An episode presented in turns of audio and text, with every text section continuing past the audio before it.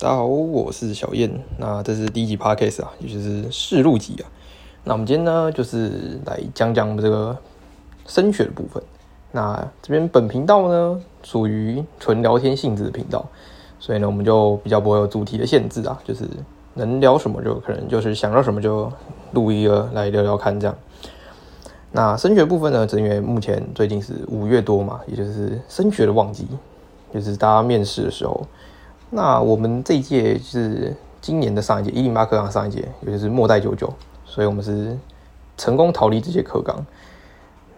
所以我们就是是这个职考跟学测比较不是分科测验部分。那职考跟学测呢，在我们这一届学测上的人呢是很多的，因为很多人很怕职考，因为毕竟我们这一届重考的话就是不一样的课纲了。所以很多人在学测的时候就选择了能上什么就赶快上，导致有些低填的现象。那我个人呢也是学车上的，因为我实在没有奋斗自考的能力啊。好，那我们在讨论到就是学车跟职考，他们有没有谁比较厉害的地方？有些职考上的人呢就会觉得说啊，职考比较厉害，我们就是靠纯考试，然后我们靠考试就上了。那你们这些学测呢，有可能就是靠背审啊，或者一些什么经历之类的东西，甚至是跟教授有关系。所以你才上了，那这样的话，我个人认为，自考跟学测是同等的。毕竟思考一个简单的问题，就是你们就是同学嘛，所以没有什么好比较的。反正就算谁真的比较厉害，我们就是看未来之后的成绩吗？成绩或者是这个未来工作上的表现吧，那才是真正可以决定谁的实力比较好的地方啊。而且很多时候跟运气有关系啊，考试基本上。也是一个蛮吃运气的东西，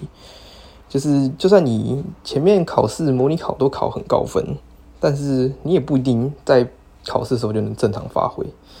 所以，因为我是认识很多人，然后只考都是考比学测更好的。首先是因为我们这一届学测很多人都选择就是高分低就，或者是能上就上，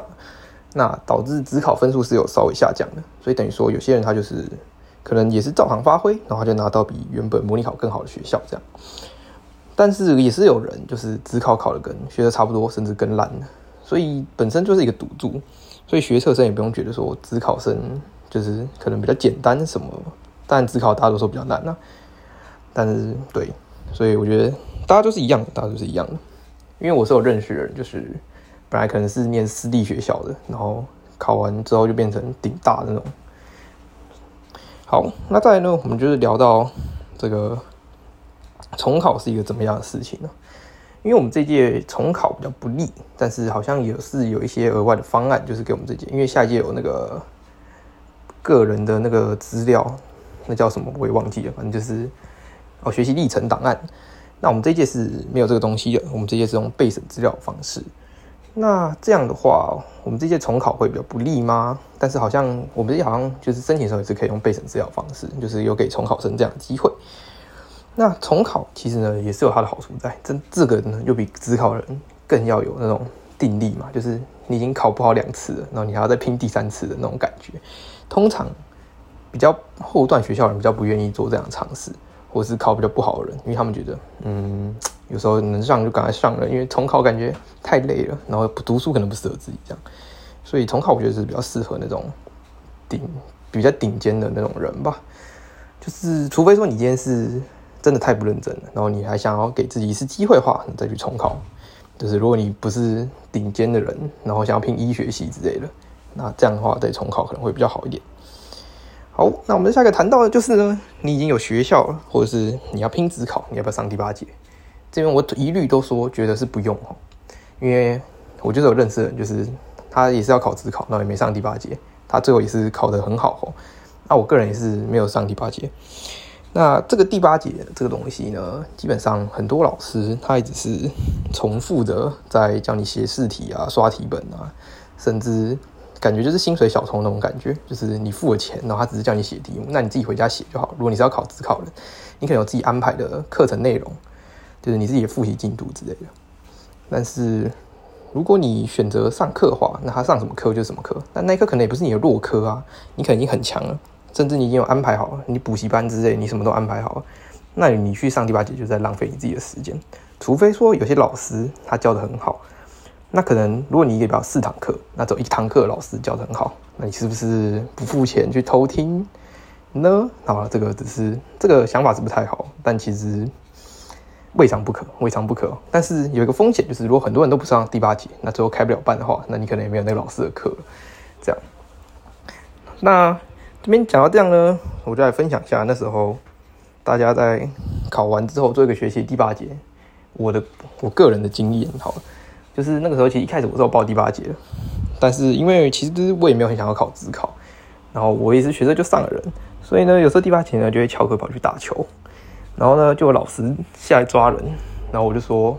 老师就说，那如果你们都不想上第八节，那你就不要上了，赶快退一退。之后呢就真的退掉了，啊，当然还是有几个人就也是继续上第八节了。但是我跟某个同学呢，也是一起退掉第八节，所以我们之后就没有上第八节。我第八节就跑去打球。啊，最后另外一个是要考自考，他最后考的也是比他学测考好的很多。所以，嗯，有时候那个第八节就是那个老师上完课嘛，然后我就会拿着一颗球，刻意的在那个下课时间走进来，这样。就搞得好像，嗯，就是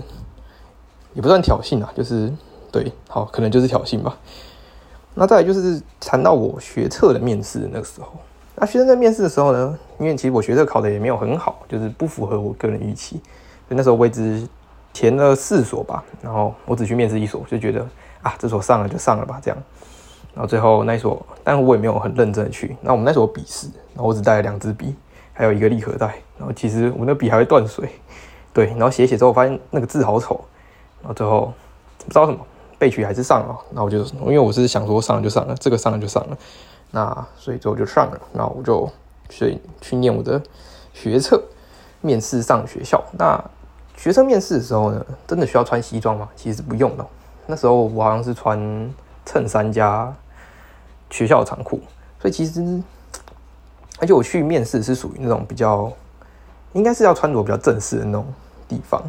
但我觉得教授好像也不会特别的去注意你的服服装仪容，就是你不需要真的穿西装这样，因为有时候你穿的很正式，其实他也不太会在意啊。你只要不要穿的太夸张，比如说你穿个什么夹脚拖啊，然后穿着运动外套、运动衣服、运动裤这样去，可能我觉得教授应该普遍都是能接受的。他们在服服衣上应该是不会扣太多分数，主要还是个人谈吐。或者是你对一些事情的看法上，这才是他们想要知道的重点啊。那最后最后呢，就是想要告诉大家，就是不管你上什么学校，你都要相信自己的决定就好了。因为其实别人告诉你什么或什么科系好，那也不见得是你自己真的想要。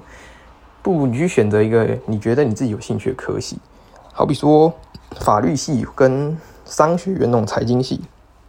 是社会组最好嘛。那理组就是什么？如果你是二类，就什么电机系、机械，然后三类就是医学、牙医之类的。但这些东西念起来，你或许会觉得很痛苦，对，然后可能也不是适合你自己未来想要做的工作。那这样的话呢，其实就会很可惜。所以呢，你不如呢，有时候你如果你家里有压力的话，或许你就是想办法说服他们，让他去做你自己想做的事情。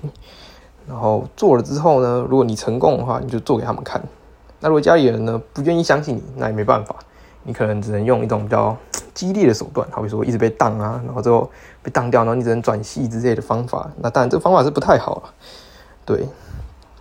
但是总之呢，你选的什么学校，你就要相信自己的决定。不管你是选择繁星上、学测上还是职考上，那就算你是反星上的学生呢，你也没有比较烂。对，很多人会说什么反星就是啊，你就是靠在校成绩好啊，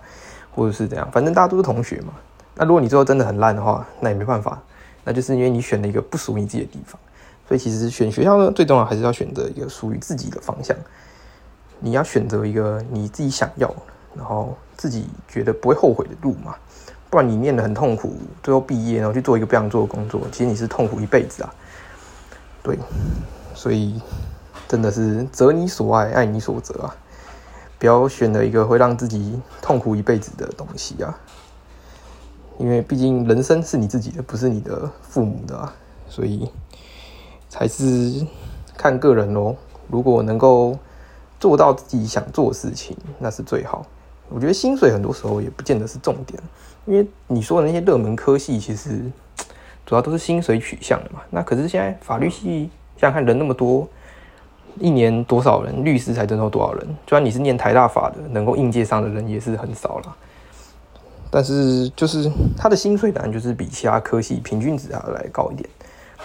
但是你获得的乐趣可能没那么多。所以有时候呢，不如就听听自己内心的声音，然后选择自己想要科系，然后去面试了，然后知道是真的自己想要的时候呢，你就好好的去念，念完之后呢，一定也是大有可为的。好，那今天的节目就到这边。